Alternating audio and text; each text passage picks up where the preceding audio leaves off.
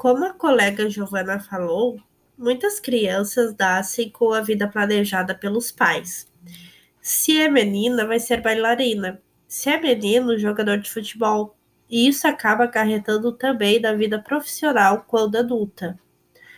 Algumas profissões, como engenharia, caminhoneiro, por que não uma mulher caminhoneira? Eu tenho como exemplo uma prima minha, que ela começou a fazer as aulas para tirar carteira para caminhão. E no dia da prova, era só ela de mulher.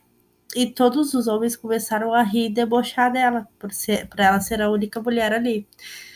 E ela fez a prova tão bem, eh, fez eh, a baliza tão bem, que o instrutor falou para os outros homens: Quero ver vocês fazerem igual a ela. E isso foi o tapa na cara para o machismo deles. Uh, piloto de avião, piloto de avião é uma profissão muito difícil de vermos uh, mulheres dessa profissão, muito difícil mesmo. Bombeiros e muitas outras. Muitas mulheres que se submetem a alguma dessas carreiras têm que conviver diariamente com machismos e piadinha de mau gosto. É incrível que, em pleno século XXI, ainda temos esse tipo de preconceito. E muitas vezes esse preconceito vem de pessoas que conhecem a luta das mulheres para chegarem aqui hoje. Como exemplo do porquê 8 de março é o Dia Internacional das Mulheres. Como muitos sabem, esse dia foi escolhido após uma tragédia, onde tinha 130 operárias em uma fábrica têxtil, lutando por direitos dignos de trabalho. Infelizmente surgiu um incêndio e elas morreram carbonizadas. Lembro até hoje o dia que descobri o significado desse dia para as mulheres e eu fiquei horrorizada com o acontecido. E pensar que, mesmo diante de toda essa luta, existe muita desvalorização e ainda assim percebemos que a luta não acabou. O mesmo acontece com a comunidade LGBTQIA.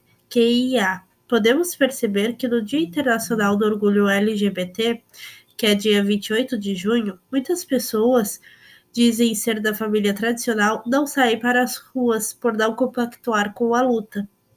Já ouvi coisas do tipo: olha lá, só querem aparecer. Coisa feia fazer isso em público. Imagina, homem beijando homem e mulher beijando mulher. Não pode. E por que só casal hétero tem direito de beijar em público ou andar de mãos dadas? E os outros não podem. Esse deveria ser um direito igual, independente se for hétero, gay, lésbico ou outro. Assim como no mercado de trabalho existe muito preconceito, como por exemplo a novela Força do Querer. Uh, o personagem Donato, durante o dia ele trabalhava como motorista e à noite ele se transformava em Elis Miranda como drag queen. Para Donato conseguir um emprego, teve que aguentar muito preconceito de seu patrão. Quem acompanhou sabe que foi horrível. Assim como é na vida de muitas pessoas que escondem sua sexualidade por medo.